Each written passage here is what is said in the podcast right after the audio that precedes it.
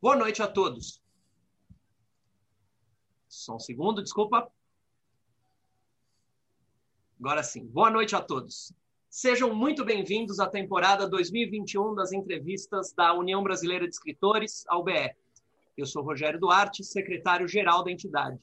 A UBE foi fundada em 17 de janeiro de 1958 e seus objetivos são a defesa da liberdade de expressão, a defesa dos direitos autorais e demais direitos dos escritores, difusão da cultura e democratização do acesso à informação. Atualmente, o presidente da UBE é Ricardo Ramos Filho, que dá as boas-vindas a todos vocês e à nossa entrevistada de hoje. Pessoal, é um prazer estar retomando, né? Em 2021, quer dizer, do dia 2020 a gente escapou, todo mundo vivo aqui, o que já é uma vitória. É...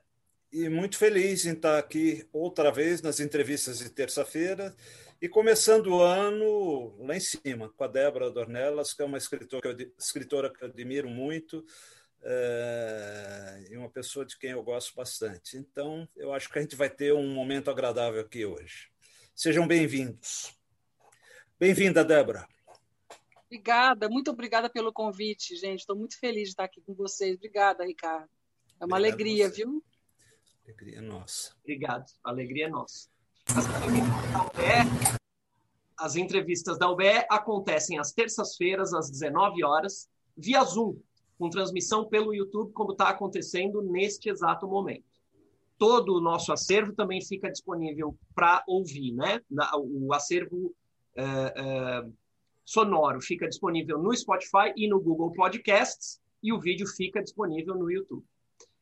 A Hoje a entrevistada é a escritora Débora Dornelas. Além de escritora, ela é jornalista, tradutora e aprendiz de artista plástica. E eu prometi para ela que eu ia incluir uma informação, foi produtora da Cássia Eller, lá nos anos 80, depois eu vou perguntar a respeito disso. Débora é mestre em História pela Universidade de Brasília é, e fez pós-graduação em Formação de Escritores no Instituto Veracruz. Em 2012, ela publicou a reunião de poemas Tris, pela editora In-House, Desde 2013, ela integra o coletivo literário Martelinho de Ouro e participa de todas as publicações desse grupo. Em 2019, seu romance de estreia Por Cima do Mar, publicado pela Patuá, eh, foi finalista do Prêmio São Paulo de Literatura e venceu o Prêmio Literário Casa das Américas na categoria Literatura Brasileira. Quem vai entrevistar a Débora é o Ricardo e eu repito aquilo que o Ricardo já falou. Seja muito bem-vinda, Débora. É uma alegria ter você aqui. Obrigada, gente. Então, vamos lá, Débora. É, vamos, vamos que vamos. Bom, você é carioca como eu, né, de passagem. Né? Você, eu acho que saiu com dois anos do Rio, eu saí com dois para três, também mais ou menos a mesma idade.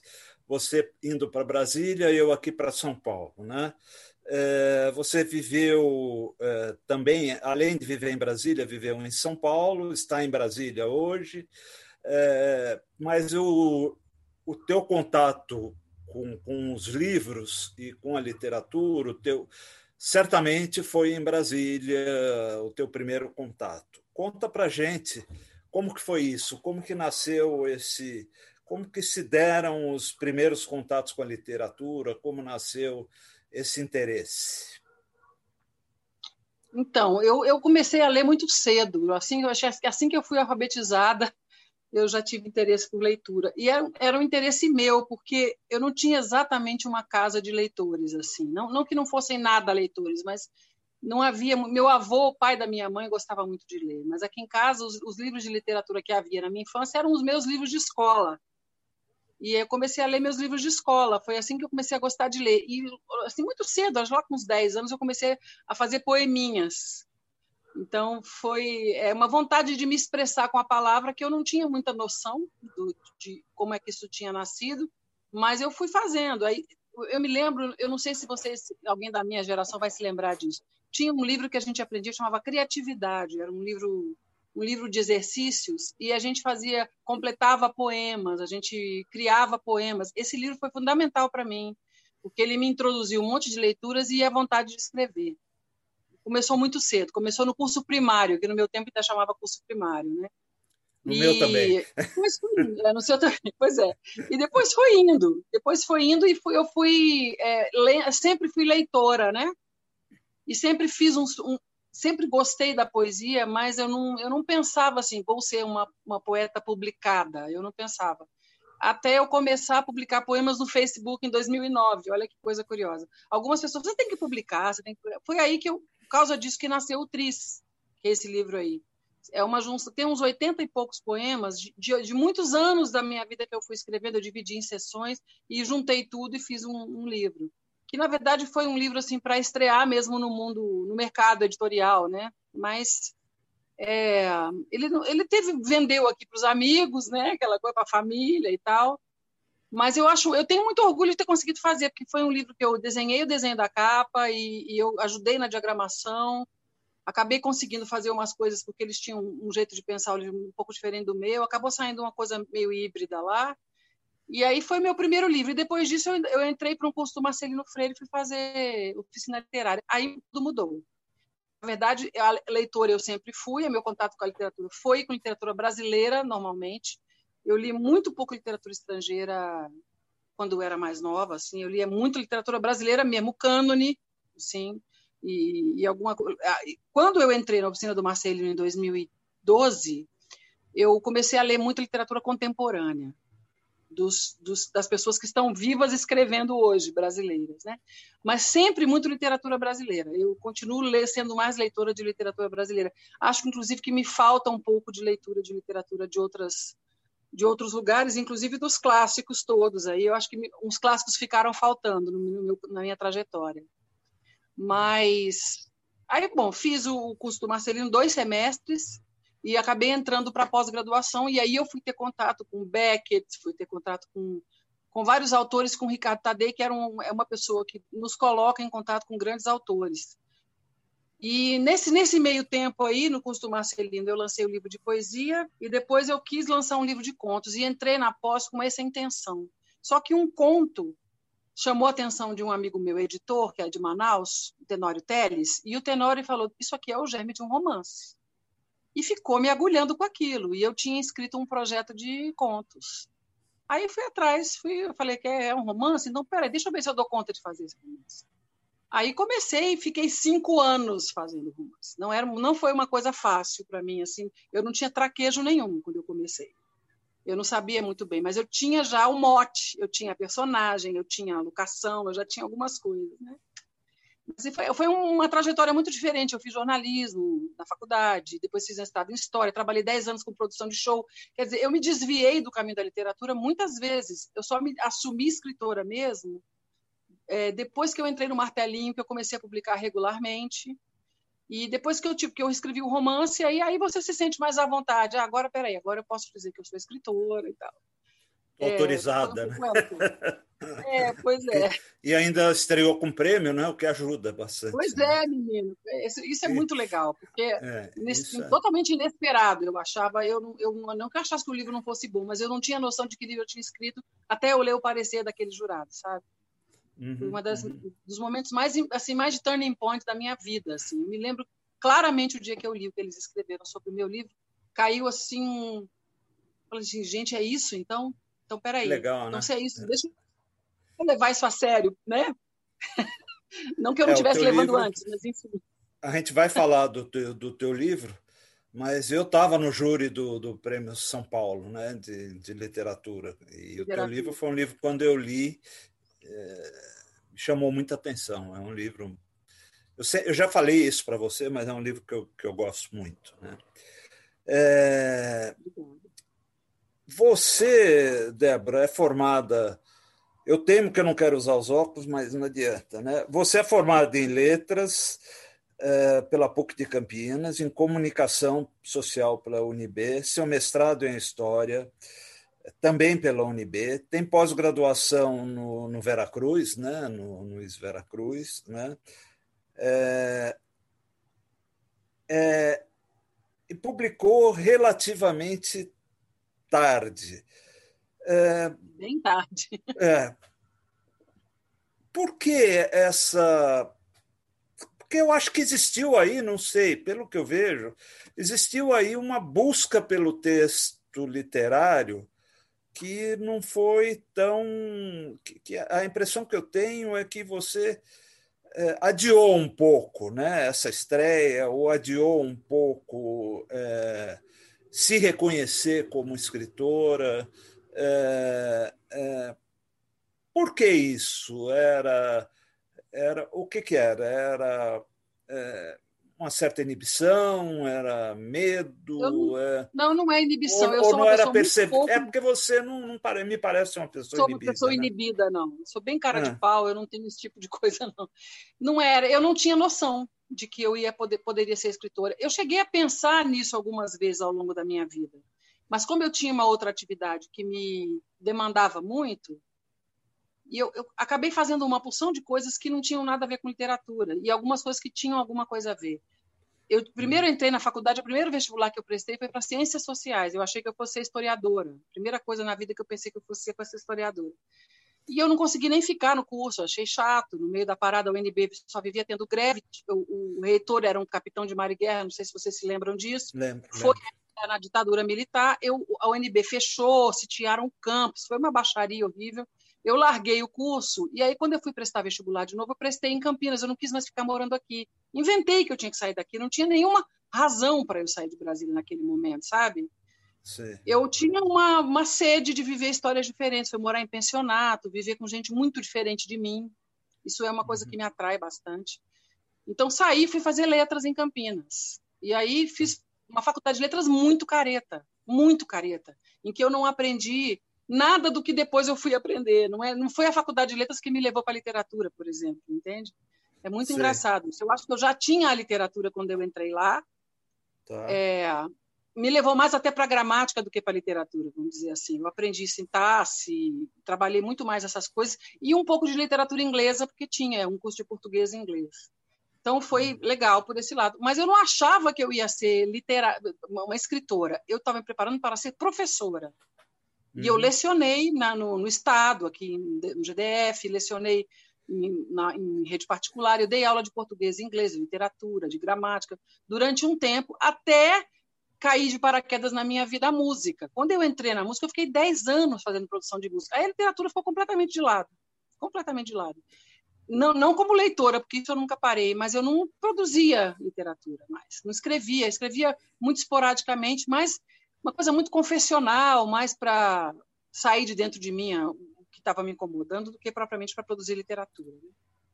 Eu não uhum. sei te falar, eu só sei que quando eu estava em São Paulo, eu fui para São Paulo fazer um curso de negócio de cinema. Eu tinha uma produtora de audiovisual. Eu sou aquela que já fez 500 coisas, entendeu? Aí fui para São Paulo fazer um Film and Television Business na Academia Internacional de Cinema, que durava sete meses, um curso que eu fiz sete meses, que não me serviu de nada, caríssimo, mas eu fui para São Paulo por causa disso e acabei ficando em São Paulo. Trouxe minha filha para São Paulo e ficamos em São Paulo. E aí, no ano seguinte, alguém falou: por que você não faz a oficina do Marcelino? Mas, assim, uma sugestão aleatória, né? Muito. Falei: tá bom, vou fazer, ver qual é. Cara, na hora que eu entrei no curso do Marcelino, eu falei: o que, que eu estava fazendo até hoje que eu não comecei a trabalhar nessa, nessa carreira antes? E aí uhum. comecei a, acreditar que aquilo fosse possível, mas eu achava muito distante, eu não me, eu não me julgava uma escritora, uma pessoa que fosse capaz de se auto-intitular escritora tranquilamente e dormir de noite, olha, sou escritora mesmo, gente, então tá bom, vou dormir porque eu sou escritora. Eu não tinha isso, juro, foi uma coisa que eu fui construindo com o tempo, sabe? Mas uhum. é, foi muito bom ter, ter encontrado o Marcelino nesse começo, porque é uma pessoa que sabe trabalhar com escritor iniciante nesse sentido e te incentiva, te joga para fazer as coisas, te dá um monte de dicas. Ah, é um cara maravilhoso, né? Amigão. Maravilhoso, uma generosidade que é, conheço poucas é. pessoas. E aí fiz com ele, fui aluna dele dois semestres seguidos, e no semestre seguinte que eu fiz a oficina era para a gente fazer um projeto. Eu fiz um projeto de livro de contos, mas sem acreditar no meu taco. Eu não acreditava, de verdade. Até eu começar a escrever esse romance e ele começar a ter algum resultado, eu comecei, eu ainda tinha muitas dúvidas. E já tinha publicado com o Martelinho desde 2013. O Martelinho publica todo ano. A gente nunca deixa de publicar. Todo ano tem uma publicação. Coletânea de contos, às vezes tem um poema ou outro. Mas eu comecei a entender um pouco mais que aquilo era possível foi, nesse, foi nessa minha estada em São Paulo. Foi fundamental ter passado esses nove anos aí, uhum, em São uhum. Paulo, porque aqui eu não teria tido essa, essa experiência, essa oportunidade, entende? Eu teria ficado aqui dando tiro para tudo que é lado sem acertar em lugar nenhum. E, eu ter ido para São Paulo me formou como escritora. Foi foi fundamental para a etapa final de eu me decidir pela literatura. E agora eu não tenho dúvida nenhuma de que é isso que eu tenho que fazer. Ai, que legal. Eu tinha muitas dúvidas. Que bom, que, é... que bom. Bom é. para todos nós leitores. Né? Graças a Deus. É uma tranquilidade, porque você ficar em dúvida é muito ruim. É muito ruim. Não, é ruim, é ruim. Escuta, ah, Débora, é, o seu primeiro livro foi o Tris, você já falou aí, né? Que saiu em 2002, 2012, um livro de poesia, né? um livro de poemas. Né? É. É, o escritor Marçal Aquino, uma vez, em uma mesa. Olha que bonita a capa. A capa é tua, né? A capa é tua, é. né? É. é. só o desenho, é meu. A capa é da é. pessoa lá que fez, mas esse, essa flor aqui foi eu que desenhei. Foi você que fez. Era uma né? Uhum, Era uma aquarela. O, o Marcel, Marçal Aquino, numa mesa de bar, uma vez, comigo e outros uh, escritores, é, foi uma polêmica, a gente discutiu muito, defendeu a tese de que poeta já nasce poeta e só poeta, que poeta não. É, quando deixa de ser poeta e vai fazer outra coisa, acaba voltando para a poesia, porque no fundo o que ele é mesmo é poeta. É, você publicou, além do, do Tris, você publicou Maravilhoso por Cima do Mar. Né? É, você concorda com essa tese do Marcelino ou não? Ou você, é, depois de ter publicado um romance, você acha que a tua poesia foi mais incidental ou você se considera mais poeta do que romancista ou contista, por exemplo, ou tudo? Eu não sei separar, sabe? Porque hum. eu acho que ser poeta é uma coisa tão grande tão hum. grande. Ser poeta é muito mais do que fazer poesia. É. Não sei se eu estou me fazendo entender. Então, acho que ser poeta é uma coisa grande.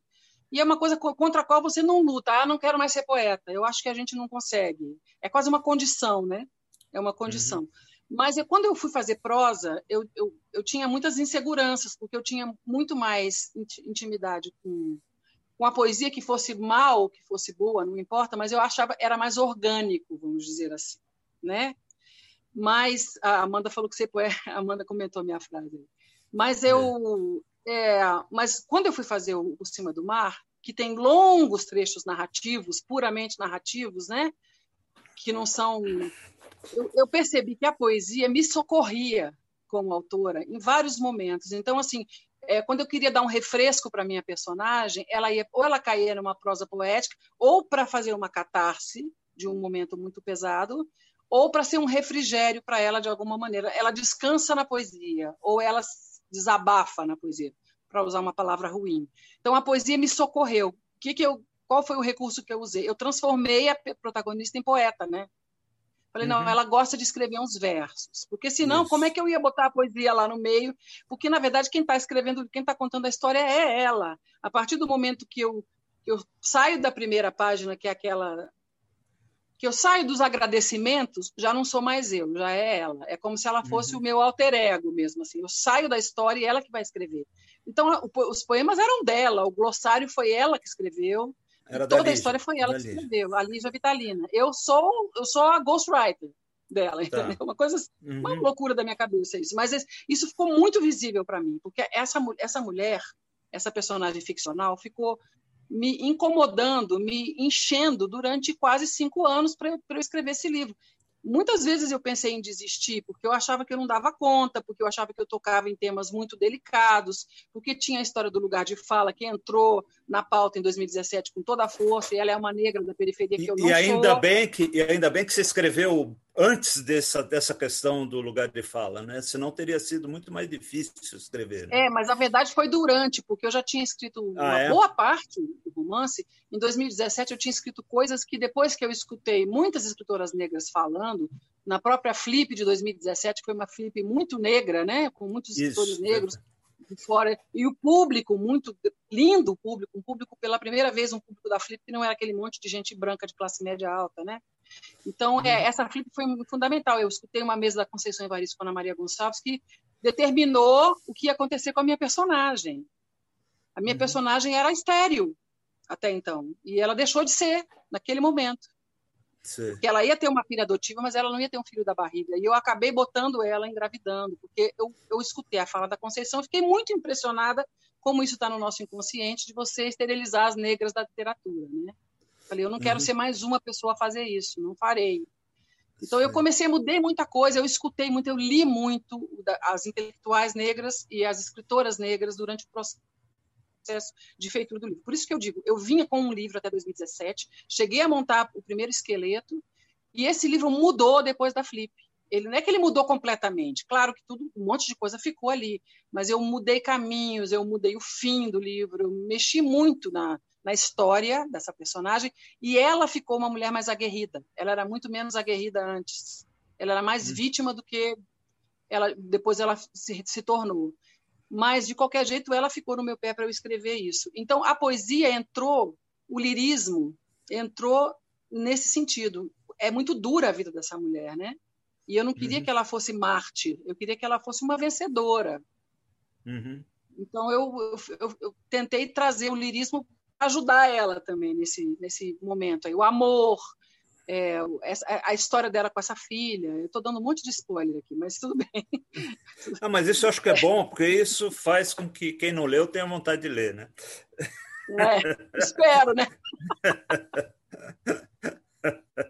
Ai, gente. Agora, a, a Lígia Vitalina, de certa forma, é, é uma personagem que você encontrou na Angola, né? em Angola, né? Então, não, ela já existia muito antes. Ela não existe, né? Ela não é ninguém. Não, é, ela é ficção, é uma, claro, mas eu estou dizendo. Total. Eu não encontrei. Você, você, acredita que eu não encontrei essa personagem É. Porque a Lígia Vitalina é uma negra brasileira que ascendeu socialmente como poucas. Na, na, ela é uma mulher que nasceu na década de 60. Então, imagina como é que é você nascer em 67, entrar na UNB em 87 e sofrer o que ela sofreu ali. Eu, vindo, eu, eu vindo de, Ceilândia, da, de Ceilândia, né? Vindo, da Ceilândia. Primeiro do é. IAPI, depois da Ceilândia. Eu, eu sou, fui aluna da UNB nos anos 80. 87 foi o ano que eu entrei na UNB. Uhum. 86, aliás, para fazer jornalismo. Eu tinha feito letras na PUC, fiz jornalismo na UNB. Quando eu entrei na UNB, para vocês terem uma ideia, na, na, no meu grupo, na minha turma, na minha época de comunicação, nos quatro anos que eu estudei comunicação lá, eu tive uma colega negra, uma, uma, única que chama Eunice. Eu até homenageei, coloquei Eunice numa outra personagem do livro. Que não tem nada a ver com a Lígia Vitalina, nada. Nenhuma, não tem nem aproximação nem, de nenhum tipo com a, com a Lígia Vitalina. Eu não, tinha, não tive muito contato com a Eunice para poder saber coisas da vida dela. Ela foi minha colega numa disciplina de rádio só e nunca mais. E eu tinha um outro colega que era um senegalês, que não era um negro brasileiro, que era filho de diplomata. Então não conta, né? Porque não é brasileiro, não é um negro brasileiro é, a UNB era uma universidade branca. Se você vai lá hoje, depois das cotas, mudou completamente. Graças a Deus, cheio de indígenas, cheio de negros. A, a universidade mudou, tem bastante gente de, de, periferia estudando por causa de cota, né? Que bom. E que bom, eu fico muito feliz, mas no, na minha época de estudante não era assim. E ela também não pegou a época de cotas. A personagem fez a faculdade nos anos 80, né? 80, 90. Então ela não pegou isso, né? Na, na, escolaridade dela. Quando eu cheguei em Angola, não foi. Angola é um país muito machista, muito machista. Então, aqui e acolá você encontra mulheres fortes. A pessoa que me hospedou, que é minha grande amiga, Judith Luacute, é uma enfermeira formada na USP, veio estudar aqui em São Paulo, por 15 anos morando em São Paulo, que foi quem me hospedou em Luanda. Então, a Judite é um, não é o exemplo de uma mulher angolana típica, ela é bem o contrário, até ela é bem forte, bem dona da vida dela e tal. Mas não tem muitas lígias vitalinas assim. É, o que eu, o que eu consegui ver é que as zungueiras, as zungueiras são as ambulantes de, das cidades de Angola, que andam com aquelas coisas na cabeça, que até eu falo dessa figura. É, as zungueiras poderiam ser talvez assim as antepassadas da, da minha personagem. Né? Ela tem um ela tem um retorno para uma benguela que não existe mais. Ela volta para o seio de uma família angolana típica, mas ela tem uma lembrança mítica da Angola, da família da mãe dela, né? não é a Angola real. Então, eu uhum. quis fazer essa diferença entre o que é Angola hoje e o que foi Angola no século XIX, né? no uhum. tempo ainda do tráfico e tudo mais. É, são países. A, a ideia que se tem de Angola aqui é muito romantizada para algumas pessoas. Né? Angola é um país muito bonito, encantador, rico e muito difícil de viver, né? Muito difícil de viver. Então, eu, eu quis que ela morasse lá um tempo para ela ter alguma intimidade com aquela realidade, mas no final da, do livro ela não fica lá, né? Mais tempo. O que também, quando eu fui a Angola em 2016, estava muito difícil viver lá. Tinha tido uma. Eles são muito dependentes do preço do petróleo, tinha tido uma queda, a economia estava em frangalhos, é um país muito diferença social, é um abismo social entre quem é muito rico e quem é muito, muito, muito pobre. Então é, é, é um país difícil, sabe? Uhum. E mas maravilhoso, tá? Difícil, mas maravilhoso pessoas lindas, a música, a culinária é uma maravilha. Tanto que eu fiz ela comer várias vezes coisas que eu comi. Eu botei a minha comida na, na boca da pessoa. Mas eu não, a minha é, é, essa é a minha Angola. A Angola que eu conheço é a Angola que meu marido me conta, da política atual, entende? A outra Angola que eu conheci é a Angola do Congado, do Maracatu, que essa eu vivenciei na, no, no contexto da diáspora, né, aqui. E uhum. eu não sou preta, então eu vivenciei como uma pessoa que, que ama isso, mas que está olhando de fora, de alguma maneira, né? Uhum.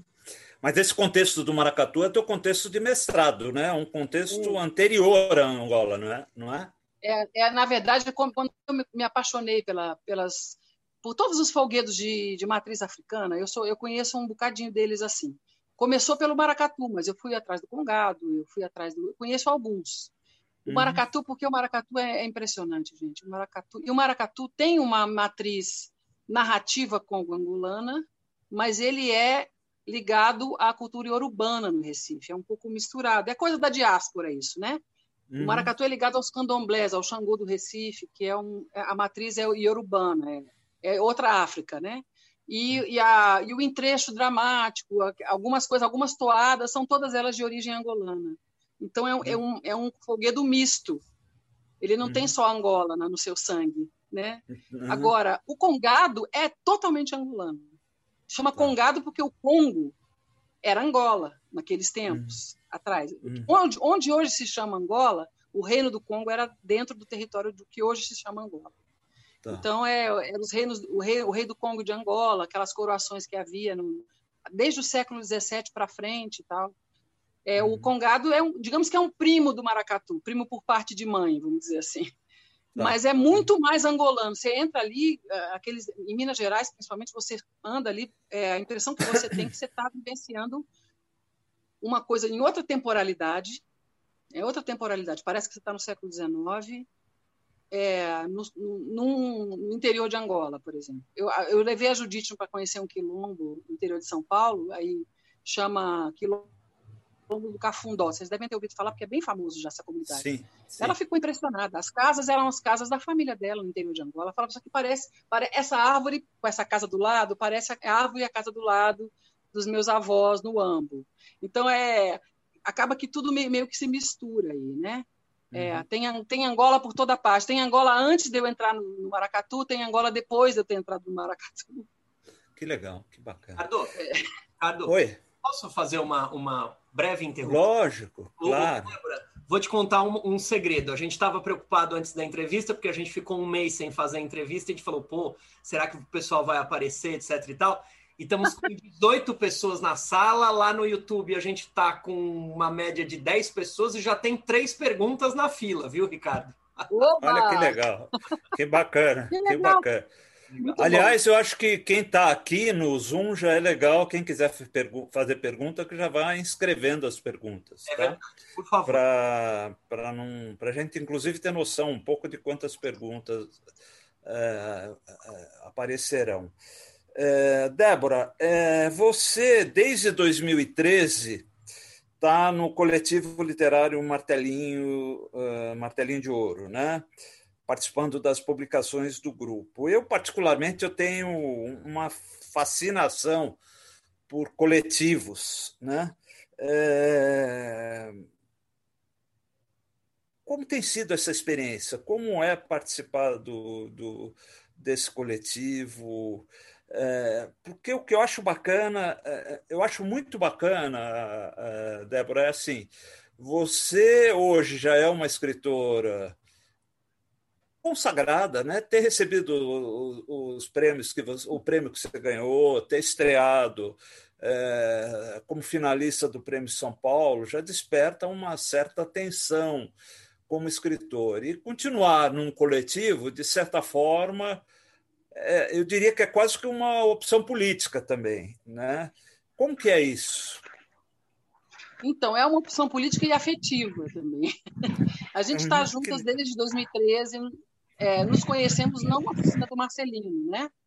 Uhum. E somos é, hoje nós somos acho que 11 ou 12, não me lembro mais, porque já teve algumas formações, mas tem um núcleo duro que nunca se, se mexeu, se sempre foi o mesmo. É, a Regina Agnelli, que foi quem, Regina Junqueira, que foi quem criou e teve a ideia do martelinho, ela convidou umas pessoas e fez. O, eu não sou do primeiro grupo, eu sou imediatamente depois do primeiro grupo. O primeiro grupo é de 2012, que elas começaram a se reunir. Em 2013, quando foi fazer a primeira publicação, ela abriu para mais pessoas e eu entrei, né? Uhum. E desde então é porque o martelinho é para a gente assim, para quem é do martelinho é assim, vamos nos encontrar, vamos conversar, vamos falar de literatura, vamos ler os textos umas das outras, martelar, por isso que tem esse nome, é como se fosse um martelinho de ouro, para a gente dar aquela batidinha nos textos e ajudar as outras com os textos. Então a gente faz um pouco essa coisa da interlocução, né, em todas, de todas nós. E é uma coisa da amizade. Eu acho que o tempo que eu fiquei em São Paulo, todo, praticamente todo, de 2013 até eu mudar de São Paulo, estava sempre o martelinho na minha vida. Eu falei para elas várias vezes, talvez se não fosse por vocês eu não tivesse ficado em São Paulo. Uhum. Assim, tanto tempo, sabe? Então, uma, é, foi uma coisa de ter uma, uma, uma experiência afetiva conjunta. Eu gosto muito e, de trabalhar em. E eram encontros, até um determinado momento, presenciais. Sempre, é, sim, até a pandemia, todos. Mas a gente tinha, começou com semanal, depois passou para quinzenal, depois era, a gente voltou para semanal, dependia muito do fluxo do, do momento ali porque também é aquela história de, de, de, publicar todo ano, sempre a gente tem um estímulo para se reunir e falar daquela publicação que a gente está fazendo, né? E acabou é. criando um laço de muita amizade entre nós. E a gente tem uma amizade muito sólida. E aí chamamos pessoas para trabalhar, para falar para a gente. Já fizemos oficinas com o Nelson de Oliveira, com o Lourenço Mutarelli, já convidamos o Marcelino, já, já convidamos o Carrascosa, eles vêm falar para a gente veio uma escritora, veio uma roteirista da Argentina, foi conversar com a gente. Tem uma, uma, uma das nossas colegas do Martelinho, mora em Buenos Aires, voltou, morava em São Paulo, voltou para Buenos Aires. Então, continua sendo do Martelinho. Então, quando a gente agora a gente se encontra no Zoom, mas a gente não deixou de se encontrar. Porque uhum. a gente acabamos de lançar um livro, lançamos o projeto Pangolim em 2020, no auge da pandemia. Uhum. Uhum. Lançamos em outubro, fizemos um lançamento pelo Zoom. Quer dizer, a gente continua tendo esse laço, um laço profissional de, de fazer funcionar a coisa sem equipe, que eu acho muito bom, e um laço de amizade, que, que é. Agora, sou completamente fã de coletivos. Eu só acho que coletivos fazem muita diferença. E os coletivos de periferia que a gente tem visto aí, os literários, é cada um mais maravilhoso que o outro. Eu fico vendo o trabalho das pessoas lá do, do da pessoa do Sarau do Binho, da, da Feliz, o pessoal da, da Cooperifa, o pessoal no Grajaú, que tem um trabalho super né? forte. Eu fico é. impressionada. Eu acho que isso é, é, é, um, é um passo que a gente está dando em, em, na direção de coletivizar a produção, de alguma maneira, entende? A, litera, a produção do texto é uma coisa um pouco, um pouco solitária. A produção, na escrita, né, ali, vamos escrever. Mas a gente tem que botar o bloco na rua, de alguma maneira. E eu acho que o coletivo democratiza isso de, de, alguma maneira. Eu acho fundamental. Eu acho que, inclusive, fez sobreviver a literatura das periferias foram os coletivos mesmo. Isso não tem os saraus, os, os slams, tudo isso. Eu acho sensacional. Eu acho, sou fã mesmo. Somos, eu também. Slam é uma coisa muito séria. Muito séria. é... Você deu uma declaração depois de terminar. Aí voltando, né? voltando ao, ao romance, você deu uma declaração depois de, ter, de terminar o romance, dizendo que não convivia mais com Lígia Vitalina e que ela estava no mundo. Né? É... O que é isso? Você sente mesmo que ainda não convive mais com Lígia Vitalina? Eu, eu queria entender um pouco isso. Ou isso foi uma coisa assim, na hora que aquele alívio imediato após é, terminar um romance é alívio, que, que demorou cinco anos para ser gestado, né? Porque eu acho que você ainda convive, né, com, com a Lígia. Então é assim, eu não, eu, é, ela morava comigo, né, gente? Ela morava é. comigo na minha casa, do meu lado, o tempo inteiro, 24. Tudo que eu via na vida eu pensava nessa personagem. Ah, essa comida que ela pode gostar. Olha, olha que frase interessante, isso cabe na, na embocadura da Vitalina. Ela virou uma coisa onipresente. Ela, a família dela, o marido, a filha, todo mundo. Mas principalmente ela, que era a protagonista, a voz dela, ficou muito forte para mim. Quando eu, eu botei o ponto final e entreguei o livro para diagramação, entreguei o livro, foi embora, foi assim, bom, nasceu, né? O parto já se nasceu deu. Nasceu a Vitali. Chega, né? Deixa eu dar um tempo dessa. Eu cansei dessas pessoas, eu quero ficar só aqui, não quero mais ninguém aqui povoando o meu quarto. Me deixa sozinha aqui, quietinha no meu canto. Foi um pouco isso. Mas, assim, é, é, a convivência como eu tinha com ela era muito intensa. Essa convivência eu não tenho mais. Porque ela saiu de mim para dentro do livro. E lá está. Mas ela é uma presença. Eu, eu falo da Vitalina como se ela existisse ela, para mim, tem a força de uma pessoa, não de um personagem apenas. Então, é uhum. é claro que eu não convivo mais com ela no meu dia a dia, mas ela, para mim, é um acontecimento na minha vida, essa mulher. Porque, na verdade, gente, este livro é esta personagem. Outras pessoas já me disseram isso, mas o, o livro não existiria sem essa não, personagem. Não. Ela, ela veio é para mim, é, entendeu? Verdade. Então, assim, é, é, é ela é muito forte. Então, assim, claro que eu preciso sair de perto dela, porque eu quero continuar escrevendo outras coisas que não vai ter ali. Todo mundo ah, faz uma continuação. Eu falei, é, posso até fazer, mas não vai ser agora. Uhum. O Paulo César Pinheiro leu o livro e me ligou. Eu achei aquilo maravilhoso, porque eu sou muito fã do Paulo César Pinheiro. Tinha tido um uhum. contato com ele na balada literária uhum. e, ele, e eu dei um livro para ele. Um belo dia eu estou lá em casa, me liga, mano. Débora, Paulinho. Ele fala assim no telefone, Paulinho. Ele é bem rouco, né? Aí ele é. falou, olha, seu livro é isso. Falou maravilhas do livro, que eu fiquei assim, falou outra coisa. Como é gostoso, é, né? Esse livro, esse livro tem continuação, viu? Esse livro tem continuação. Aí eu falei, ai meu Deus do céu. Aí a Micheline Veruns que falou, Débora, esse livro tem continuação. Você deixou um final aberto ali. Eu falei, pode até ser, mas eu não queria que a continuação fosse o meu próximo livro, entende? Sei. Porque eu tenho outra história na minha cabeça agora. E eu preciso hum. sair desse convívio para fazer uma outra história, sem essa contaminar demais essa outra, que já é muito forte, é difícil, porque também vou passear fora do Brasil, também vai para a África, essa outra história. Porque aí essa é uma obsessão minha. A história de África hum. na minha vida é uma obsessão. E eu acho que hum. vai ser difícil eu sair dessa obsessão. Mas a uhum. Vitalina vai sair. Ela sai. Pode ser que eu pegue, pegue coisas da história dela, mas ela está saindo agora. Tá. Vamos ver, né? Uhum. Legal. Débora, é, você ilustrou o livro, né? É, e, e, também deu uma declaração dizendo que às vezes você gosta mais de se expressar é, por desenhos do que com palavras. É, como é isso, né? Você é, se apresenta como aprendiz de ilustradora, mas talvez seja um pouco mais do que isso, né? Aprendiz de artista plástica, ilustradora aprendiz sou de menos artista plástica. ilustradora eu sou menos do que aprendiz, porque meu livro foi o primeiro que eu ilustrei na vida. Então nunca tinha ilustrado nada antes. E o Edu me falou, o Edu Lacerda da Patuá, ele falou, Débora, você tem que ilustrar seu livro. Ele já conhecia alguns dos meus trabalhos, ele falou, você tem que ilustrar, vai ilustrar, faz aí uma meia dúzia de ilustrações e vamos ver. Eu fiz 20. Aí ele falou, 20 não dá para publicar. Aí eu falei, então vamos publicar 15. Publicamos 15 dentro e uma delas virou a capa. Então a tá. capa também foi decidida depois que eu já tinha feito 20 ilustrações. É, ilustrações. E aí eu peguei detalhes de cenas para fazer as ilustrações, entendeu?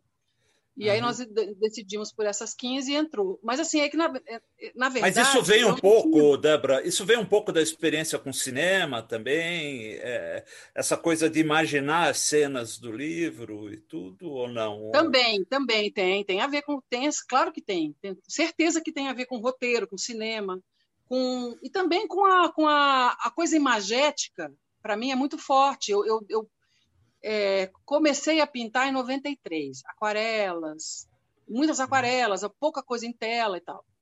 E, desse, comecei a compreender que aquilo era um canal de expressão também, além da palavra para mim. E quando eu digo que às vezes eu prefiro, não é que eu prefiro, eu tenho menos compromisso, talvez seja essa a questão.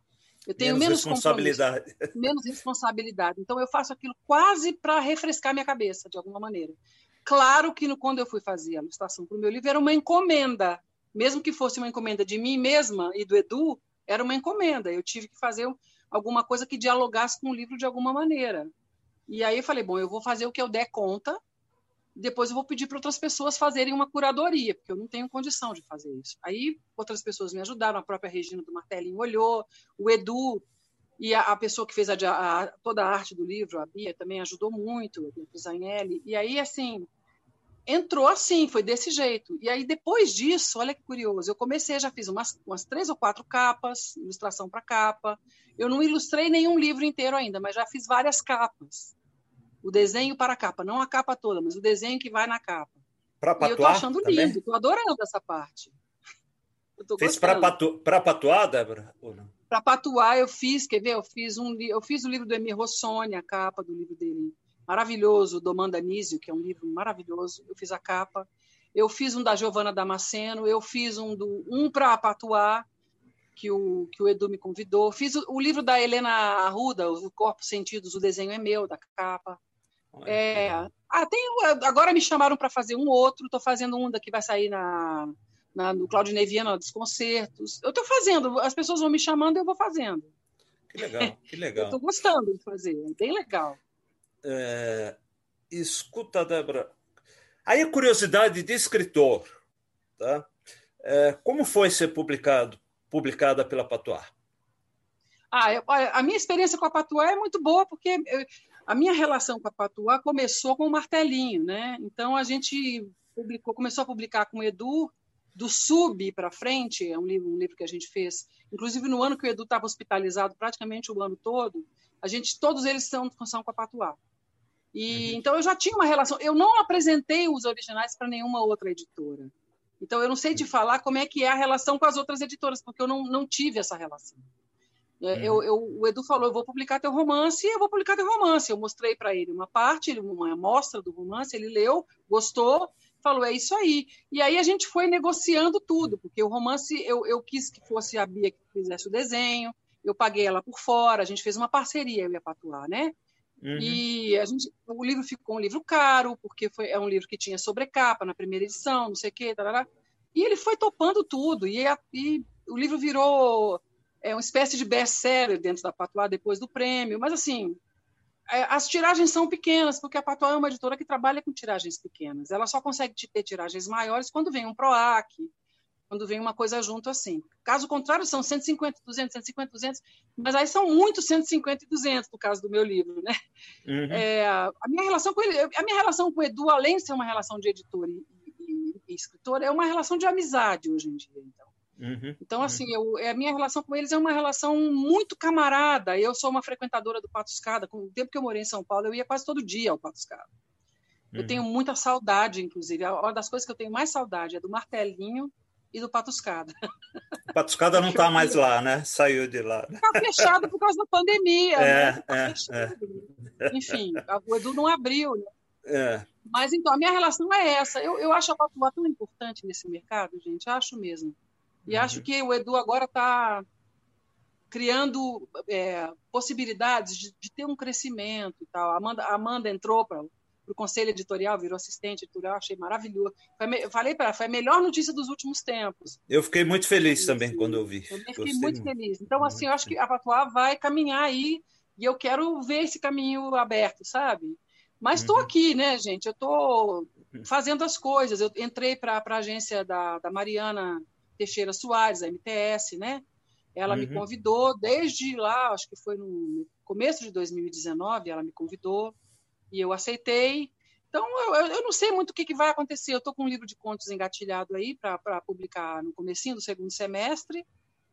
E aí, depois eu vou começar a trabalhar só no romance e não vou publicar enquanto eu não terminar o próximo romance, né? Que eu já, tô, já comecei. Então, é um pouco. Pra, antes da gente passar para o público, eu só queria saber um, um, um pouco sobre isso que você acabou de falar, né? O, o, no, no romance, você. Eu terminei o romance triste, porque o romance tinha acabado. Quando a gente gosta. Quando eu gosto muito de um livro, eu não quero que ele acabe, né? Quando ele acabou, eu estava triste. Também tive essa sensação de que é um livro que eh, vai ter continuação, né?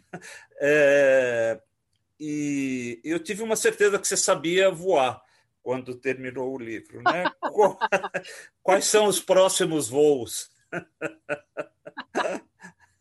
É um parêntese. Aquela experiência de voar na é. infância, eu tive aqui em Brasília vários dias.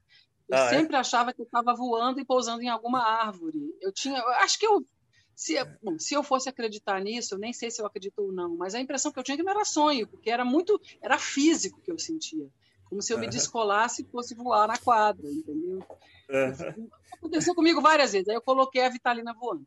Mas outros tipos de voos, né? Então, agora eu, eu vou, o próximo romance vai ser um grande voo, porque, pelo que eu estou pensando, ele vai passar, vai ter cenas em África, provavelmente Angola e talvez na, em outro país, não sei ainda, Portugal e Brasil, né? Uhum. Então, eu, vai, eu vou dar uns voos, literalmente, aí, uns voos maiores aí. É, quero continuar escrevendo. Eu gostei da experiência do romance. Vou, vou dizer, Ai, eu bom. acho é uma delícia, mas eu vou te falar, é muito sofrido, ao mesmo tempo que é gosto para mim, pelo menos, gente. Não sei se é, como, é assim com todo mundo, não deve ser. Mas eu, eu sofrido no seguinte sentido: demora, eu não é uma experiência que eu consiga consiga vivê-la rápido, a menos que viesse muito pronto na minha cabeça o que eu vou fazer. E isso nunca acontece. Eu vou descobrindo ao longo do processo, que livro que eu estou escrevendo. Eu tenho ali um mote, tenho já mais ou menos uma ideia, mas isso vai acontecendo. Então é um processo que eu tenho que respeitar. Não adianta nem ter pressa, né? Então, Como dizia é, é Antônio é Cândido, Antônio Cândido dizia muito bem, né? O escritor é um ser mais ou menos consciente do que ele está fazendo, né? É, pois, exatamente, exatamente. E aí, mas assim, no meio desse caminho entrou esse livro de contos, que vai ser a primeira vez que eu vou fazer um livro só com contos meus. Eu já, eu já publiquei contos com o martelinho, né? Então, inclusive, vou botar alguns contos das nossas coletâneas, vão entrar nessa, nessa reunião de contos mas eu quero testar também essa forma do conto, essa, esse gênero, né? Que é um uhum. gênero que, como leitora, me agrada muito. Eu gosto muito de ler contos também. Então, e também gosto de escrever. Mas o romance é o grande desafio, porque o romance é, um, é uma coisa que leva tempo e você se muda para dentro da história, ou então as pessoas da história se mudam para dentro da sua casa. E é uma uhum. convivência longa, e é um processo mais longo. E eu tenho uma tendência ao épico. Eu não sabia disso, eu estou descobrindo isso aos poucos esse romance da Lígia Vitalina, da, o Por Cima do Mar, tem uma dimensão épica muito presente. Tem, tem. E não é uma coisa, é, é, não é uma, ah, eu vou fazer um livro que tem uma dimensão, não, ele foi surgindo assim. Essa, eu tenho fascínio pela história atlântica da África com o Brasil, fascínio. Então, é, tudo que, que tem a ver com essa, com essa ponte ou com esse abismo, né? Depende do jeito como você olha para a Calunga, né? Para a Calunga Grande. Tudo que, que, diz respeito a isso me, me comove muito, mexe, de, me move mesmo, assim. Então, eu acho que o épico, nesse outro romance, vai entrar. Talvez não tanto quanto no. Não do mesmo jeito, mas ele entra também. E aí, um romance que tem esse tamanho tem que ter pesquisa, por isso que ele demora também. Eu não consigo escrever uma história. Ah, vou escrever só uma história dentro de casa. Do... Não, não, não vou conseguir fazer isso. Já entendi que eu sou aquela que gosta de ir no lugar para sentir o cheiro, para ver. Então, eu vou querer andar um pouco para conhecer os lugares. E vai ser um, provavelmente uma coisa que vai ter uma dimensão épica, ao que tudo indica, sabe? Vai ter que esperar a vacina também, né? É, exato. Sem vacina nada acontece. Eu vou ter que só se eu viajar pelo YouTube, né? Só se eu ficar viajando no YouTube. É isso aí. Ricardo, vamos lá? É, temos... Vamos lá, vamos lá, vamos lá. Obrigado, viu, Débora? Imagina, eu que agradeço, gente. Vamos lá, perguntas? Perguntas, vamos lá. Eu vou começar, eu vou, eu vou fazer o seguinte, pessoal, eu vou intercalar uh, perguntas que foram feitas uh, lá pelo YouTube, depois com gente que está aqui na sala, volto lá para o YouTube, vou, vou, intercalar um pouquinho. Uh, a primeira pergunta é do Mário Vinícius Costa. Ele pergunta o seguinte: Débora, quais foram os principais desafios nos cinco anos de construção de Por Cima do Mar? O principal desafio, Marão, foi permanecer no projeto. Esse foi o principal desafio, não desistir. E como eu e um outro desafio, esse na construção, eu fiz cenas avulsas durante esse tempo todo. Todo dia eu escrevia alguma coisa, no, onde eu estivesse, podia ser no telefone, no iPad, no, num papel, onde eu estivesse. Não era não era a cena pronta, mas eu registrava para não perder. O desafio foi depois montar o quebra-cabeça, porque virou um quebra-cabeça isso, sabe? E aí teve muita coisa que caiu, outra coisa eu tive que acrescentar, mas foi, foi mesmo fazer a estrutura, sabe? Foi mesmo para fazer a estrutura. Então, esse eu acho que foi o maior desafio. Fazer um romance, para mim, foi um desafio. É, um, é uma travessia mesmo, literalmente. Legal. É, mais uma pergunta lá do YouTube. Esse é, é, o Marcos Pereira dos Santos. Ele tem duas, então eu vou fazer uma agora, depois eu vou intercalar com outras perguntas e faço a segunda mais para frente. Então, a primeira pergunta que ele faz é: na sua opinião, qual a importância do escritor, do poeta e da poesia nos dias atuais? É uma pergunta é, difícil de responder. Eu acho que a, é, depende. Eu acho que a gente, no meu caso, é, eu falo por mim, né? não posso falar por todos nós, escritores e poetas. É, eu, eu acho interessante a gente ter a literatura como trincheira, sabe? Não que necessariamente a gente tenha que fazer coisas panfletárias, mas a gente, eu, eu acho que é um lugar, é, é uma maneira de você falar de assuntos que precisam ser falados. É, no caso desse meu livro, tinha uma agenda clara para mim desde o começo. Isso era uma das únicas coisas claras que eu tinha desde o começo. Eu tenho uma agenda antirracista aqui e uma agenda feminista aqui, mas a antirracista até vinha antes. Porque o racismo sempre é uma coisa que me incomodou muito. Então, eu, eu, eu, eu para mim, é, é, é, assim, eu não consigo ver de novo, de outra maneira. Mas, por exemplo, na minha poesia, eu acho a minha poesia mais filosófica, mais intimista, é, mais reflexiva, assim, do que propriamente uma poesia aguerrida, sabe? Ou participativa, ou engajada, para usar uma palavra ruim, né? Mas eu acho difícil, difícil dissociar. Eu não consigo ver literatura se a gente não tiver falando. Para mim, não funciona, não, não faria sentido eu escrever se eu não tivesse ali querendo dizer coisas que eu acho que precisam ser ditas. É, um, é mais ou menos isso. assim. E acho que é a mesma coisa da, do, da poesia.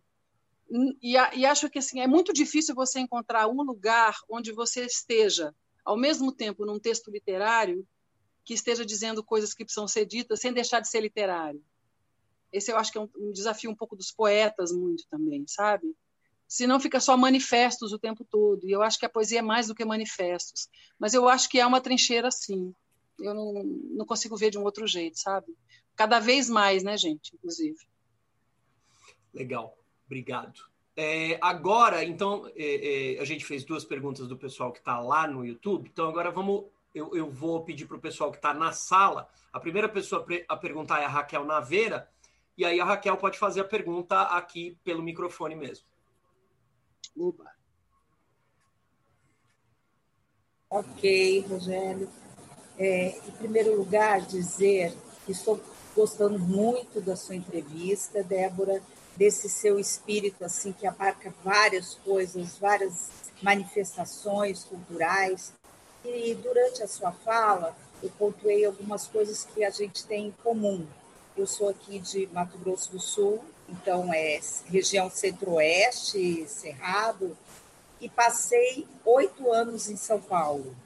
E esse tempo que eu passei em São Paulo, eu senti, como você disse, foi muito importante para mim, como escritora, como pessoa, eh, as, amizades, ir no Patuscada, foi, foi, foi um momento assim, muito importante para mim. É, o resultado disso é estar aqui nessa sala com esses amigos. Foi muito importante. É, o tempo também que eu passei no Rio, dois anos no Rio, esse movimento Brasil, África, Portugal, ele é muito forte no Rio de Janeiro. A gente sente mais do que em São Paulo. É, vi cenas é, que pareciam aquelas, aquelas figuras, aqueles desenhos do começo da colonização, eu vi se reproduzirem na minha frente. Sabe aquele negro carregando um feixe de, de alguma coisa com a, a calça de capoeira, parece que você está em outro, em outro século, sabe? Muito, muito forte mesmo.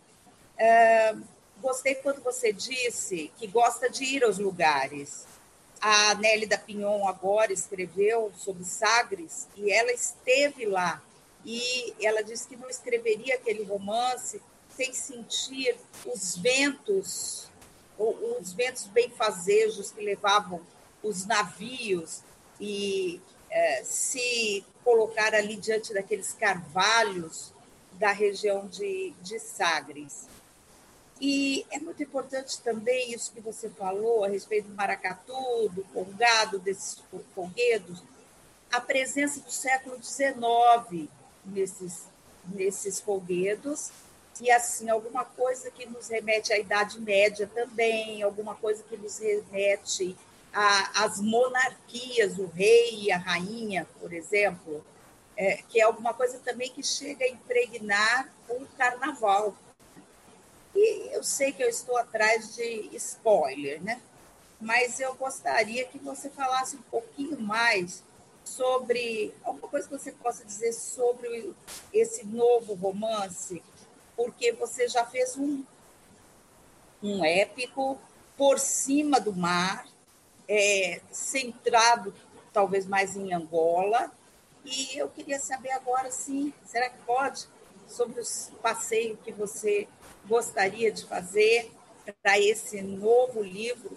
Ah, só para completar, Débora, eu gostaria de dizer que as editoras independentes, no seu caso a Patuá, no meu caso a Penalux, estão tendo assim um papel importantíssimo na literatura, de vitalização, de colocar novos escritores, de ter uma nova posição em relação ao comércio do livro, a, a, a exposição do livro e ganhando prêmios, é, é, ombreando com grandes editoras. Então, é uma coisa realmente importantíssima a literatura independente.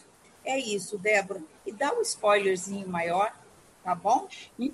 Então, Raquel, olha, é porque é o seguinte, eu não tenho ainda caldo para te dar spoiler, porque está muito incipiente, sabe?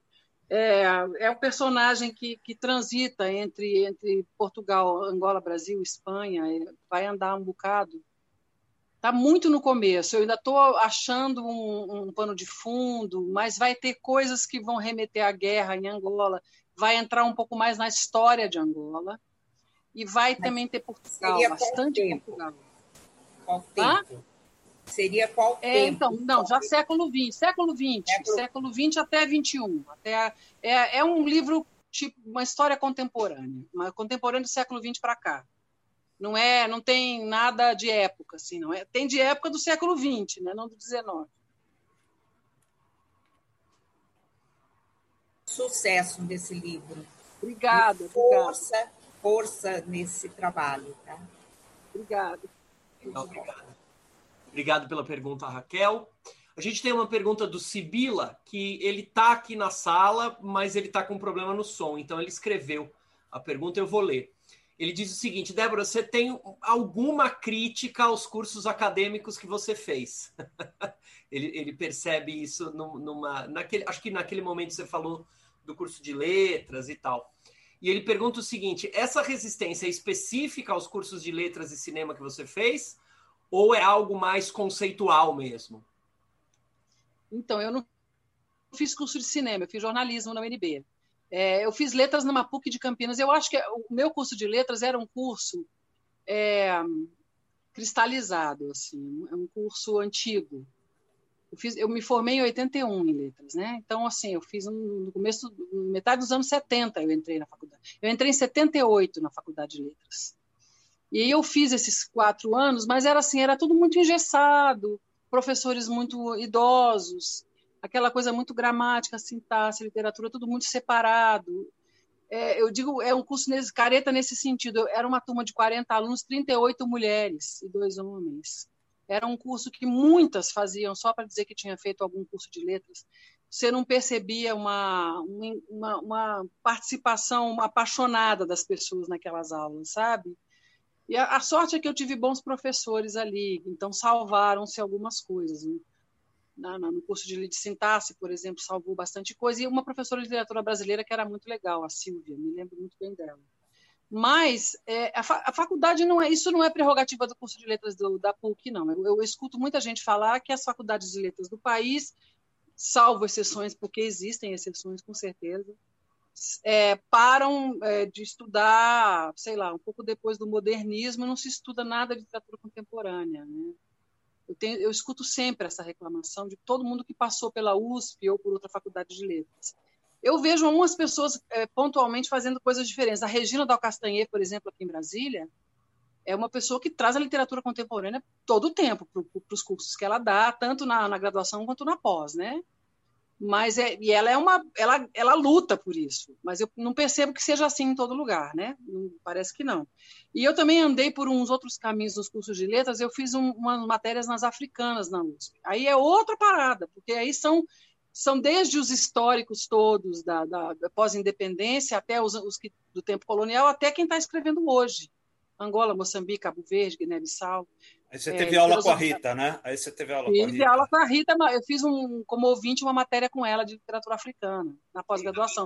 A Rita é uma pessoa que eu conheci, minha amiga, eu adoro oh, a Rita. Eu adoro a Rita, também é minha amiga, minha amiga. É, uma super referência, uma pessoa fundamental aí para o estudo de literatura africana no Brasil, né? E casada com africano também, né? Casada com um moçambicano, com Zé é. Muito bom, muito bom. É, Débora, posso. Então é um pouco isso. Ah, desculpa. Não, já falei, pode falar. posso amarrar essa, com essa pergunta do Sibila com aquilo que eu falei lá antes da entrevista começar, que eu ia te perguntar. Porque você teve a experiência da, da produção musical e especialmente com, com a Cássia Eller. Queria saber, primeiro, como é que você foi parar nessa? que você contasse um pouquinho a, a história dessa experiência se além da Cássia teve, uh, uh, claro que deve, devem ter, outras experiências devem ter sido marcantes, e, e se isso te ajudou, se isso apareceu depois, é, é, ou na tua produção literária, ou no, no, na poesia, no Martelinho de Ouro, queria saber isso. Sempre, sempre aparece, é repertório, isso é repertório que se adquire, não adianta. Eu fiquei, olha, eu comecei a, a, ter contato com música. Eu tive um namorado que tocava viola caipira, viola de 10 cordas. E eu gostava de sair com ele cantar. Desde muito cedo, a gente se reunia aqui em Brasília para cantar. Um tocava violão, o outro tocava não sei o que, a gente reunia e cantar. Então, é, o contato com a música foi sempre. Na minha casa sempre se ouviu muita música. Minha mãe gostava muito de jazz. Eu tinha um tio que escutava muito MPB. Então, o contato foi assim. O contato profissional foi o seguinte: eu fui cantar num coral aqui em 84. Fui cantar num coral. E fiquei amiga do regente desse coral, que além de regente, era violonista. Era, não é, porque é um belíssimo violonista, chama Marco Pereira. O Marco foi a primeira pessoa que eu agenciei, vamos dizer assim, que eu produzi na vida em 85. O primeiro disco dele gravado na Som da Gente em São Paulo foi eu que fui a produção executiva foi minha. A partir desse, dessa, desse contato que eu tive com o mundo das gravadoras, a Som da Gente me, me, me contratou para ser divulgadora aqui, e a Eldorado, aquela gravadora que era do Grupo do Estadão, também me contratou. Então, eu trabalhei para essas duas gravadoras. A Som da Gente eu trabalhei cinco anos. E nessa história, eu também comecei a, a trabalhar com outras bandas. Trabalhei aqui em Brasília com um grupo vocal, chamava Invoquei o Vocal trabalhei com o Marco muito tempo. Depois eu fui para São Paulo, trabalhei com uma banda que chamava Mexe com Tudo, que tocava ali no Avenida Clube, ali em Pinheiros. Trabalhei com a Mexe. E trabalhei com a Cássia de 88. Eu trabalhei com a Cássia um ano, mas eu conheci a Cássia em 84 e fui amiga da Cássia até ela morrer. Então, o tempo que eu trabalhei com ela foi intenso, mas foi curto. O tempo que eu convivi com ela foi maior, como amiga, tudo mais foi muito maior, né? E eu tirei a Cássia de São Paulo, essa foi de Brasília e levei para São Paulo, em 89. Ela e a Eugênia foram morar na minha casa. Então, é, depois disso, ela foi fazer o primeiro disco, aí ela já foi para o Rio, já foi fazer outras coisas na vida. Mas, é, e depois da Cássia, eu ainda trabalhei com mais uma banda, Mexe com Tudo, depois, mais tarde, com a Mistura e Manda, em, em 94. Então, eu, e, e produzi muito show, eu fiz show do César Camargo Mariano, do Milton Nascimento, fiz um monte de show. Depois trabalhei numa casa de espetáculos em Itu, no interior de São Paulo, durante um ano. Fiz, fui promoter dessa casa. E aí trouxe todo mundo, vocês pensarem, Emílio Santiago, Jimmy Cliff, Barão Vermelho. Eu fiz um monte de coisa de show na minha vida. Foram dez anos muito intensos de show. Nunca ganhei muito dinheiro com isso, mas eu era feliz, entendeu? E, e, aprendi muita coisa porque eu aprendi música. Fui estudar música com o Ricardo Brenha em São Paulo, estudei música, fiz alfabetização musical, comecei a entender melhor os instrumentos. Então, eu acho que tudo isso compõe o meu repertório. Eu fui parar no Maracatu não é à toa. Eu fui parar no Maracatu porque aquele ritmo me conquistou. O ritmo do Maracatu é uma coisa que só tem no Maracatu, é muito específico. Então, aquela maneira de bater o tambor batia dentro de mim. A primeira vez que eu vi Maracatu ao vivo, eu comecei a chorar copiosamente, de tanta emoção que aquilo me causou me leva para uma ancestralidade que eu desconheço. Eu não sei se eu tenho algum ancestral que veio de África, porque na minha árvore genealógica conhecida eu não tenho. Mas é uma coisa meio inexplicável assim, sabe? E, e, a música tem muito a ver com isso. Eu acho que eu só fui parar no maracatu por causa da música e no congado por causa da música. Não só por causa de ser de matriz africana, não. É a música que também é responsável por isso. E isso vai estar sempre em tudo que eu fizer. Eu, eu duvido que eu consiga é, fazer uma coisa que, que a musicalidade não entre, que o repertório que, a, que a, ter trabalhado com produção cultural me trouxe. Eu acho que eu, que eu cheguei onde eu cheguei para poder escrever um livro, eu, os livros que eu tenho escrito, as histórias que eu tenho contado, por causa dessa experiência também. Acho que tudo ajuda, te, tudo te constrói de alguma maneira, né? Tudo faz parte da sua formação, né? Então eu sou muito grata, sabe? Eu sou muito e tenho muito orgulho desse momento de ter trabalhado com músicos tanto tempo, sabe? Uhum. Legal. A Amanda queria fazer uma pergunta. É que eu não sei, eu não estou vendo a Amanda aqui na sala. Eu estou por aqui. Ah, tá aí, tá aí, tá aí. Por favor, Amanda. Desculpa.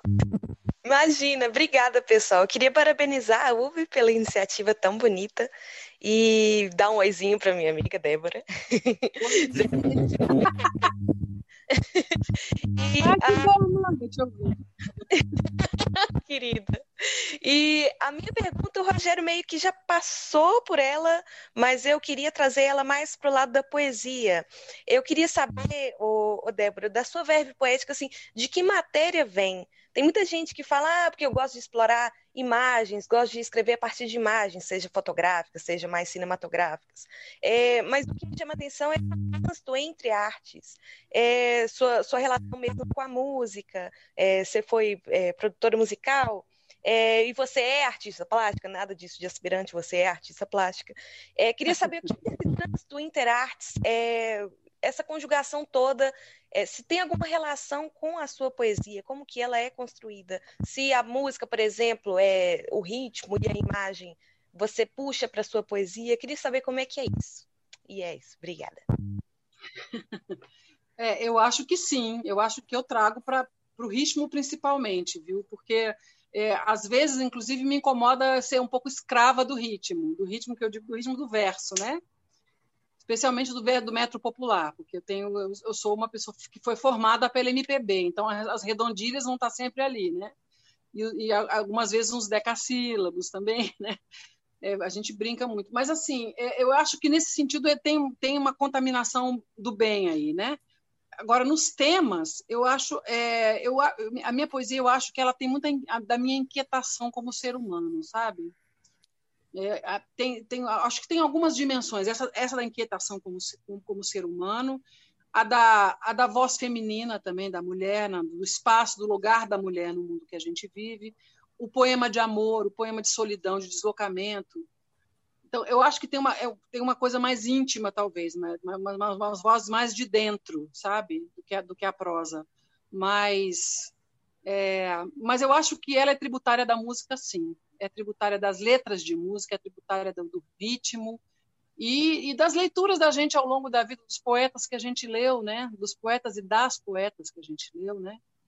É, é isso, é uma, um conjunto de coisas. E essa coisa entre artes é muito engraçado, porque às vezes eu, eu, vocês já devem ter visto no Facebook, né, Amanda? Eu publico um desenho com um poema. Então, assim, a maioria das vezes, o poema me pede o desenho. Então, eu, eu tenho o poema e eu falo, deixa eu ver aqui no meu repertório de desenhos, que eu desenho, eu, como eu desenho no iPad, eu desenho muito rápido. Então, eu tenho milhares de imagens desenhadas, né? Num aplicativo que eu uso. Então, eu, eu desenho e aí eu vou buscar um que conversa. Ah, esse conversa. Às vezes, quando nenhum conversa, eu faço um para conversar. E já aconteceu o contrário, de eu pegar um desenho e esse desenho me inspirar um poema. Então, é, é, tem uma interface aí, uma, a Interartes é o tempo todo assim, não tem, não tem como ser diferente. É, eu, eu, acho que a Adélia Prado que falou que, é, que a arte literária mais próxima da pintura é a poesia, né? Eu acho que tem uma frase dela que é algo parecido com isso. E eu acho realmente que são, que são parentes. Eu acho que elas conversam muito bem quando você faz um, um quadro e um, põe, um, põe um poema do lado. Às vezes uma frase, às vezes uma quadrinha, às vezes, sei lá, um, um texto qualquer. Eu gosto muito dessa, dessa interação. E para mim, hoje em dia, é muito difícil eu publicar um poema que não tenha uma imagem junto. Depois que eu comecei a desenhar, para valer, assim, muito, muitas vezes, o poema, em geral, vem acompanhado com, com um desenho. Mas isso é porque eu tenho essa plataforma de expressão, né? É, mas é, é isso, é um pouco isso. Não sei se eu respondi, Amanda. Acho que, ah, acho que sim, acho que respondeu. Legal. Obrigado.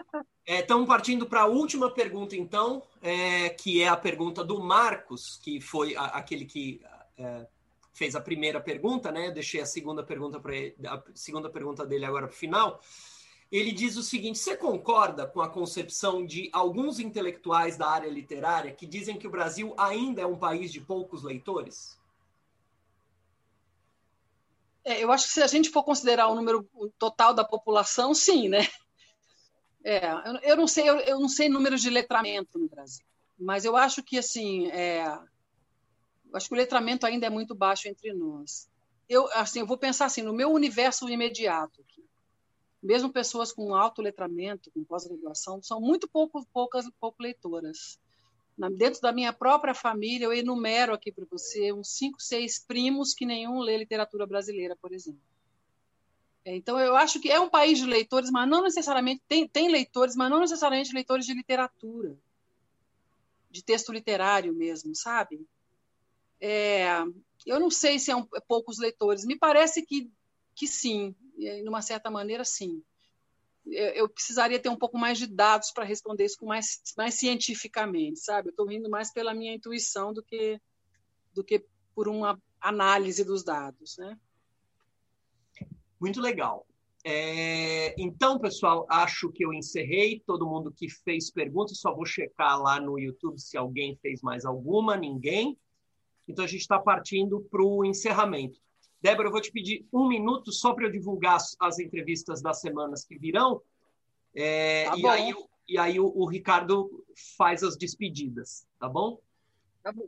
É, pessoal, essas aqui são as entrevistas. Estamos na nova temporada de entrevistas da UBE, em 2021. Semana que vem, a gente tem Heloísa Buarque de Holanda. É, de certa maneira, uma intelectual que dispensa apresentações, né? Uma grande pesquisadora de, de, de literatura, é, ela lançou, é, acho que é muito marcante, ela tem muita coisa, mas é muito marcante uma coletânea que ela lançou na década de 70, com alguns poetas como Roberto Piva, Torquato Neto, Roberto Schwartz, Ana Cristina César, Vali Salomão, Chacal, é, que foi a coletânea que se chamava 26 Poetas, né? que lançou, vamos dizer assim, projetou a chamada geração mimeógrafo ou geração da poesia marginal. E mais, é, ela tem muita coisa no meio desse caminho, mas mais recentemente está nas livrarias, uh, uh, estão nas livrarias duas coletâneas que ela fez sobre pensamento feminista. Né? Então, essa é a nossa entrevistada da semana que vem, também terça-feira, às 19 horas. O Ricardo vai falar de Eutânia, no dia 2 de fevereiro. Fala para gente, Ricardo. Então, Eutânia, no dia 2, Eutânia é mais uma escritora desse lugar de tantos escritores que é Cataguases. Né? É, o Rio Pomba tem uma água que eu acho que bebeu da água do Rio Pomba vira escritor. Né? Ela tem o, escreveu Manhãs Adiadas em 2012, ela Para Fugir dos Vivos, que ela lançou pela Patois em 2015, que é um romance que eu adoro. É, fez em 2016 o de Olindas pela Penalux, em parceria com o marido dela, que é o Ronaldo Cajano, também é de Cataguases. Né? E está lançando, e a gente vai explorar um pouco isso na entrevista, o romance Terra Dividida pela Laranja Original, é, está lançando agora, e a gente vai conversar um pouco sobre esse livro. Né? Então, a Eutânia vai estar com a gente no dia 2 de fevereiro. Ela mora atualmente em Portugal, vai ter que dormir um pouquinho mais, um pouquinho mais tarde, porque no fuso de lá a entrevista para ela vai ser um pouco tarde. Né? Já, já aproveita já fala do, do Itamar no dia 9. E no dia 9 de, de fevereiro, já confirmou, a gente vai conversar com o Itamar Vieira Júnior, que é o cara que ganhou tudo no ano de 2020 com o. o, o putz, agora eu estou ficando velho e me fugiu. Torturado. Torturado. É, com o Torturado, que é um livro que eu que eu li e adorei, e, eu não conheço ninguém que tenha lido e não tenha adorado. Né? É, então, vamos conversar com, com Itamar no dia 2. Tá? Eu estou conversando com a Cristina Judá, que ela já aceitou participar. Ela vai me confirmar se ela pode no dia 2 de, de março. E o Jefferson Tenório também aceitou participar. Eu ofereci uma data, ele me, me pediu para que fosse no dia 23 de março. Eu ainda vou confirmar com ele, mas são os próximos que a gente vai trazer aqui. Tá?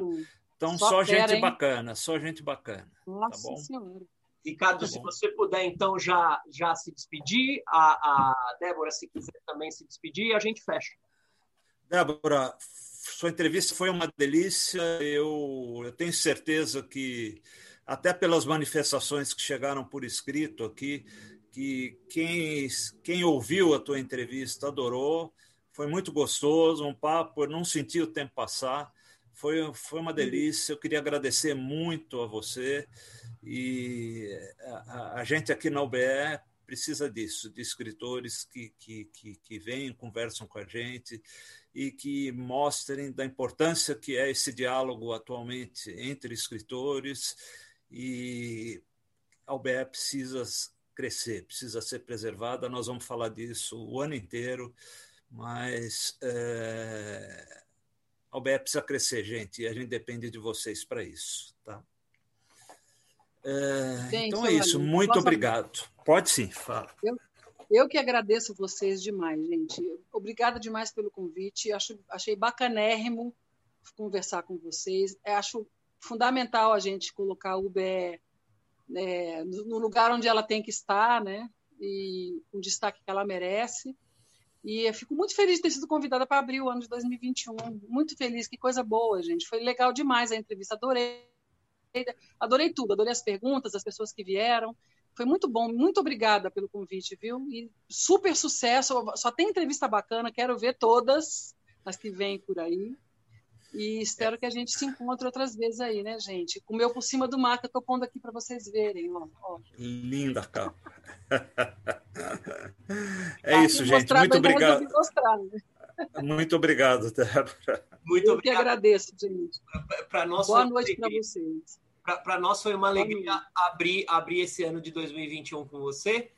E a todos que estão na sala, uma boa noite. E esperamos todos vocês na próxima terça-feira, às 19 horas. Sempre a gente abre a sala com meia hora de antecedência para quem quiser bater papo. Então, vocês são todos convidados para o papo informal antes da entrevista. Uma boa noite a todos. Boa noite. Boa, boa noite. Obrigada, gente. Boa noite.